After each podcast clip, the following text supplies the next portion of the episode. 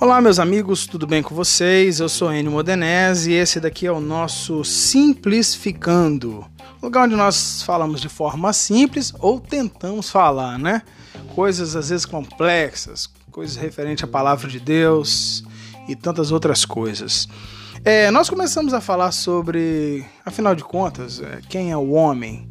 E hoje nós vamos dar continuidade. Algumas pessoas pediram para que a gente aprofundasse um pouco nesse assunto e para isso nós vamos fazer uma abordagem é, da Bíblia e outras ciências, né, acerca dessa questão. Mas afinal de contas, quem é o homem?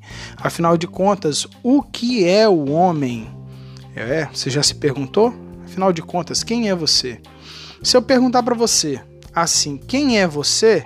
O que você tem a me dizer? O que você me diria? Gênesis 1, 26, a Bíblia diz que. E disse Deus: façamos o homem a nossa imagem e semelhança. Esse é o contexto bíblico. Agora, se eu te pergunto, quem é você? O que, que você me responde? Hein? Quem é você? Quando eu pergunto quem é você, você. A primeira coisa que te vem à cabeça é o seu nome, não é? Não é isso mesmo? É, quem é você? O seu nome, ou o que você faz da vida, ou a sua questão do que você pensa ser a sua identidade. Agora, e se eu mudar a pergunta e perguntar o que é você? A resposta é tão simples assim: o que é você? Quem é você é uma coisa. Agora, o que é você? É outra pergunta. E quando eu pergunto o que é você, eu coloco é coloca, o homem é colocado como objeto de estudo e ao mesmo tempo o pesquisador. Certo? Essa pergunta sobre o que é você tem movido os homens durante gerações e gerações. Há muitos e muitos conceitos para o que é o homem. Eu gosto muito do conceito que diz que é, é o meu preferido, né? O homem é um animal de estrutura complexa biopsicossócio-espiritual. Esse conceito de, do que é o homem, para mim, é o que, dentro da minha limitação é, de raciocínio, é o que eu consigo enxergar melhor. O homem é um animal de estrutura complexa biopsicossócio-espiritual. Bom, mas essa pergunta sobre o que é o homem tem norteado muito pensamento filosófico durante séculos e séculos. Há uma, há uma, um campo da filosofia, da antropologia filosófica, que se dedica a, a essa pergunta. É, que se dedica ao fato de entender o que é o homem à luz da filosofia né? A antropologia, antropos vem de homem, logia de Sofia, o conhecimento acerca do homem. É... Aí, esse termo, na verdade, antropologia filosófica, ele surgiu nos anos 20 desse, do nosso século e ele teve o seu sucesso por causa de um filósofo chamado Mark Scheller. Ele escreveu um livro que o nome desse livro é A Posição do Homem do Cosmos. É um livro de 1928. E esse livro revolucionou a ideia de como o homem enxerga o que era o homem. É, nessa perspectiva, Scheller faz uma analogia de que o homem vive uma situação de ontologia, seja, ontos e logos, que o homem sempre busca o conhecimento de saber quem é conhecimento de saber quem é. E nessa busca do homem saber quem é, ele chega num ponto crucial, num ponto sensível que, além da estrutura biológica, psicológica, além da estrutura social do homem, ele percebe que existe uma estrutura metafísica. Metafísica significa aquilo que é além da física, aquilo que é além do natural. E até até então, aquilo que é físico é analisado pelas ciências, mas aquilo que é metafísico normalmente tem um olhar muito questionador, é, porque vai se dizer que, na verdade, essa ideia da metafísica muitas vezes está associada a crendices apenas e não ao pensamento científico puro e simples. Mas é, sabe-se que o homem tem uma estrutura metafísica, alguns vão chamar essa estrutura metafísica de alma, de espírito, de algo além, é onde entra a ideia de Deus. Mas fazendo isso, eles vão fazer. Os filósofos vão fazer a seguinte pergunta: se o homem é um animal, o que o homem se difere dos outros animais? Ok? Comecemos pelo ponto mais simples. O homem existe as questões de instinto. Freud já falava da questão do instinto que mesmo é, o homem ele é um ser de instinto. Até então a ciência sempre tratou a questão humana apenas com a questão da racionalidade. Quando Freud traz essa proposta de que o homem, ele, quando nasce, ele é como um animal e age é, por instinto, isso choca a comunidade científica. Mas depois ele começa a apresentar provas nas suas, das suas teses que era assim, que era manifestação do id, né? Ah, já visto as crianças que mordem, né? Como bicho, como animal morte. Você já viu criança pequena? Quando passa por alguma situação, morde ou bate no outro, e aquilo é uma, é uma ação instintiva. Mas existem algumas questões que diferenciam desse instinto animal desse instinto do homem.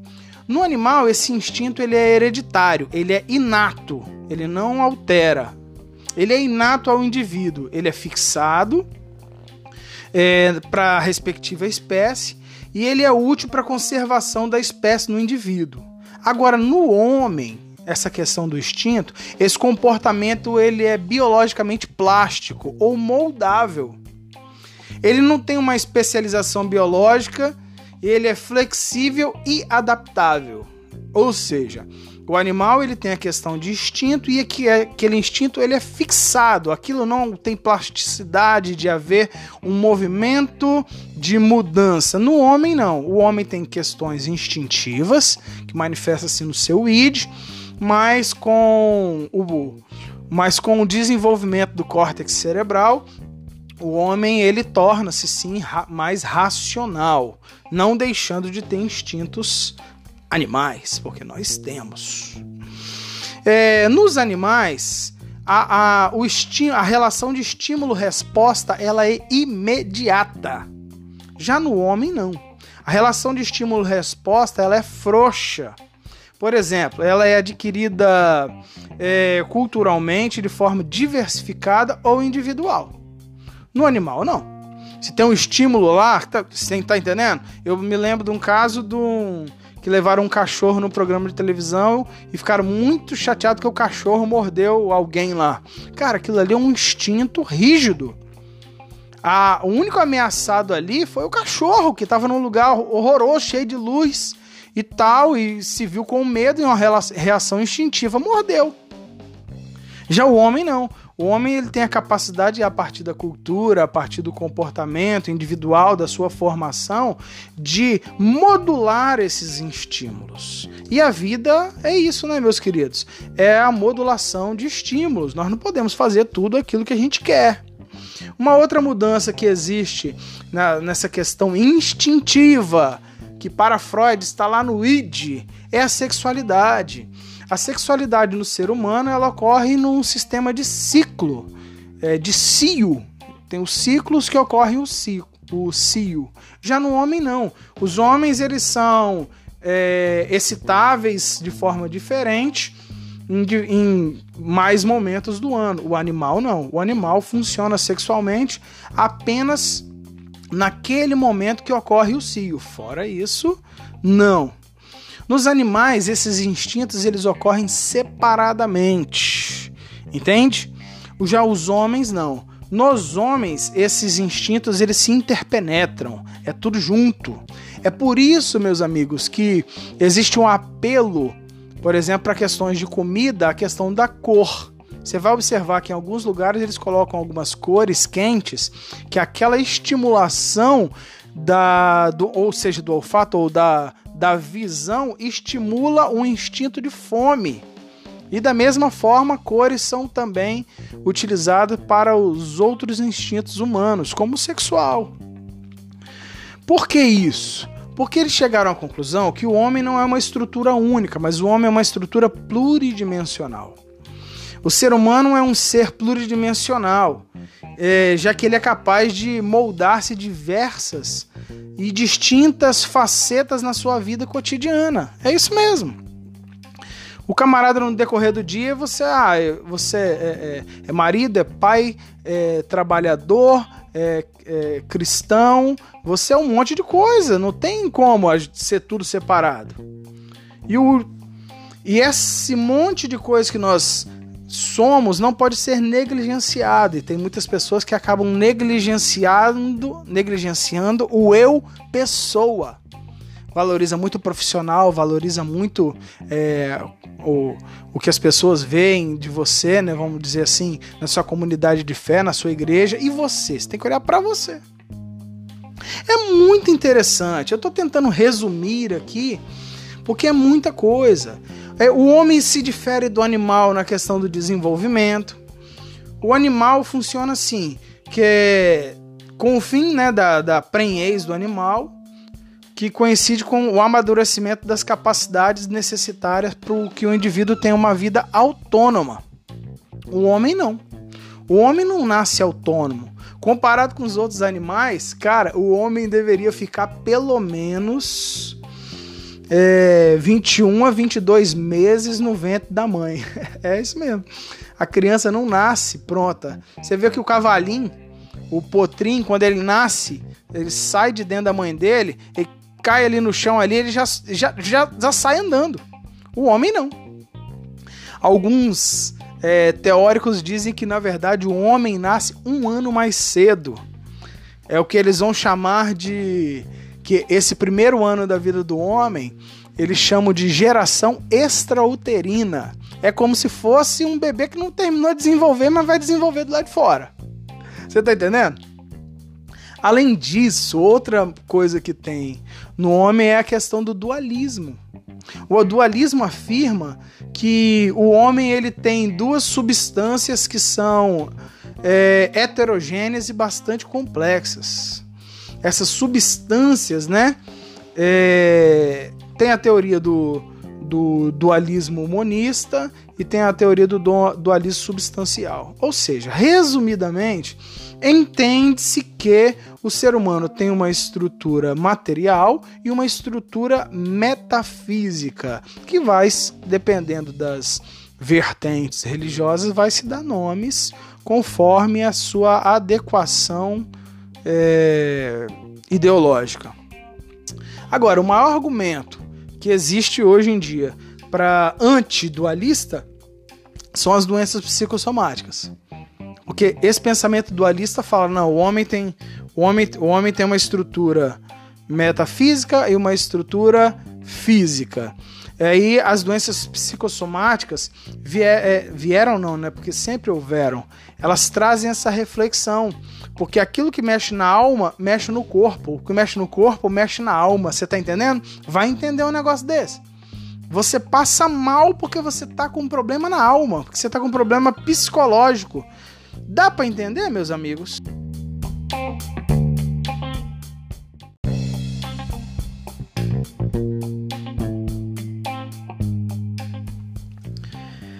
Pois é, meus amigos, falar acerca do que é o homem é algo extremamente complexo. Além disso, o homem também é um ser cultural, é um ser de cultura. Mas eu vou fazer um episódio depois falando apenas do homem como ser cultural para não ficar muito tempo no mesmo assunto, porque eu estou tentando resumir isso aqui, meus queridos. Bom, mas há muitos conceitos acerca do que é o homem. Nós abrimos esse podcast hoje falando acerca do contexto bíblico.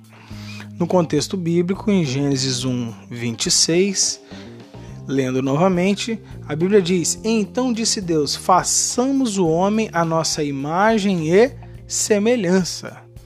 Ou seja, pela resposta a partir do Criador, o homem é uma criação de Deus. O homem é criatura de Deus e diferente das outras criaturas, o homem é o único que tem essa especificação que foi feito a imagem e semelhança de Deus. Tem uma coisa que eu sempre penso quando eu observo essa ideia de imagem e semelhança. Aí eu fico pensando por que, que o diabo tem tanta raiva da gente. Olha só que doideira. Pensa comigo. É... Naquela análise do texto que fala que subirei ao mais alto céu, acima das nuvens, no, diante do trono de Deus, e serei semelhante ao Altíssimo. No texto não fala em momento nenhum, nenhum, nenhum, que o diabo fala ali que haveria ali um, uma ideia de ser maior, mas de ser semelhante ao Altíssimo. Cara, nós não fizemos nada demais. E a Bíblia fala que Deus fez o homem a sua imagem e semelhança. Enquanto um, um pensa bem assim: vou subir ao céu e serei semelhante ao Altíssimo. Deus pega um boneco de barro, sopra nesse boneco de barro e fala: fala eu vou fazer desse, desse boneco aqui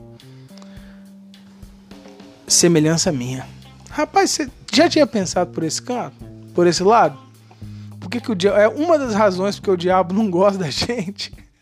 É que nós temos algo que ele não tem. Nós temos a, a imagem e semelhança de Deus. É claro que essa semelhança não está ligada à questão física, nada disso, mas uma imagem moral. Uma imagem, nós temos em nós a essência de Deus. Tudo bem, meus amigos? Então, nessa perspectiva, o que nós somos? Nós somos criados pelo Senhor. E temos a, a concepção também que não somos apenas criaturas, né? Porque através de Cristo Jesus, Cristo Jesus conquistou o direito de que nós fôssemos chamados filhos de Deus. Agora, nós somos apenas criaturas, nós somos filhos de Deus. Mas há muitos e muitos outros contextos ah, sobre o que é o homem. Por exemplo, Aristóteles fala que o homem trata o homem como zoon ou seja, o homem é meramente um animal que diferencia-se dos outros animais por ser racional. Ele traz a ideia de que a característica principal e essencial do homem para Aristóteles é a razão, porque o homem é um ser racional, capaz de compreender a sua existência. Nessa perspectiva é interessante analisar que já se descobriu que é praticamente impossível, ou é um grande desafio para os cientistas descobrir um, universo exterior. Porém, as ciências humanas é, já descobriram que existe um universo também tão vasto quanto, que é um universo que existe dentro do homem. Você tem noção de como que o homem é complexo? Você tem noção de como que o seu cérebro é extremamente complexo se juntar tudo quanto é computador do planeta não dá o seu cérebro. E nós não usamos a maior parte dele. Homero vai falar o seguinte acerca do homem. Como folhas na floresta são as gerações do homem. Veja, a uns o vento dispersa e a outros o madeiro vicejante faz brotar no tempo da primavera. Este cresce e aquele desaparece. Então, para Homero, o homem é alguém que passa. O homem é apenas como um vento que passa. E trazendo essa ideia, dá pra gente fazer uma associação com essa ideia. Tem tanta gente de nariz empinado, né? Nariz em pé. Gente, nós somos como um vento que passa. E Homero tá certíssimo nisso aqui. Que hoje cresce e amanhã desaparece. A vida é curta. Então vamos aproveitar da melhor forma possível, né? E a melhor forma possível eu entendo que é com Deus. Sócrates ele faz um desafio que fala: olha, o desafio é, não é apenas conhecer as políticas, não é apenas conhecer o funcionamento da polis, né, da cidade, mas nós temos um desafio: conhece-te a ti mesmo. E você se conhece? Você conhece a você mesmo? Você sabe quem é você? Talvez tenha aquela situação, né? O que as pessoas sabem sobre você, mas você sabe quem você é? Ou você está se enganando? Já no outro lado, Platão dizia o seguinte: a alma e o corpo são um composto em que a alma é racional e perfeita, encarnada em um corpo imperfeito. Quando nós falamos que a ideia do pensamento do que é o homem, toma muita força com Scheller. Na verdade, Sócrates, Platão, Aristóteles já discutiam isso há muito tempo. E desses, o Platão, ele é o que tem um pensamento mais voltado para a visão transcendente do homem, que ele vai chamar de mundo ultrassensível, dentro, dentro de outros termos que eu não, não vamos especificar. Mas ele vai falar que a alma quando ele trata de alma, nesse sentido, ele fala da psique, que é um composto racional e perfeito, que é encarnado no corpo imperfeito. Existe uma lacuna nesse pensamento, apesar de ser muito bom, é que mesmo que haja alma como psique e um corpo físico, existe um dínamos inicial Existe uma força inicial, uma força vital. E essa força vital, os filósofos antigos não, não deram nome, mas essa força vital é o que nós entendemos que é o ruá de Deus, ou o sopro de vida. Nós temos sim é, somos seres pensantes, somos seres biológicos, mas o que nos faz, como a Bíblia fala, nele nós vivemos e existimos. A razão de você estar vivo é porque Deus permitiu que você estivesse vivo. Entendeu? É porque Deus permitiu a nossa vida estar nas mãos de Deus. Eu gosto muito também da ideia que Santo Agostinho tem sobre Deus. Santo Agostinho dizia assim: Senhor, fizeste-nos para vós, inquieto está o nosso coração, enquanto não repousar em vós. Olha que lindo! Senhor, fizeste-nos para vós, inquieto está o nosso, nosso coração enquanto não repousar em vós. Santo Agostinho tinha a ideia de que o homem era um ser é, em busca de voltar para Deus. A compreensão dele é essa. Até o próprio termo que nós utilizamos para religião, que vem do religare, tem a forte influência do pensamento de Agostinho, que é essa ideia de que o homem desligou-se de Deus e a ideia que a ideia do homem, a missão do homem é retornar, é o religare, é religar-se a Deus. Daí a ideia de religião ok? E o nosso coração ele não descansará enquanto não voltar para vós. O homem é um ser que existe um vazio nele e Agostinho entende que esse vazio ele só é preenchido quando o homem consegue retornar para Deus. Blaise Pascal diz o seguinte: caniço pensante. Mesmo que o universo aniquilasse o homem, este ainda seria mais nobre do que aquilo que o mata, porque sabe que morre e o universo não o sabe. O pensamento é, portanto, nossa suprema dignidade. O homem trans é transcendente, infinitamente maior. O homem transcende infinitamente o homem. Blaise Pascal fala que o homem é a maior de todas as criações, no caso, porque mesmo que o universo morresse, ele não sabe, mas o homem sabe que vive, sabe que morre. Existem duas ideias agora é, sobre Thomas Hobbes e Rousseau. Hobbes diz que o homem, o ser humano, ele é mal por natureza. Vê se você concorda mais com Hobbes ou com Rousseau. É, Hobbes fala que o ser humano ele é mal por natureza e a sociedade trata de corrigi-lo ao seu modo. Hobbes é um dos contratualistas e vai fazer os seus tratados acerca do funcionamento é, da política, né? Então ele fala que o homem é mau. Você acha que você concorda com ele que o homem é mau? E a sociedade trata de corrigi-lo? Numa outra ponta está Rousseau.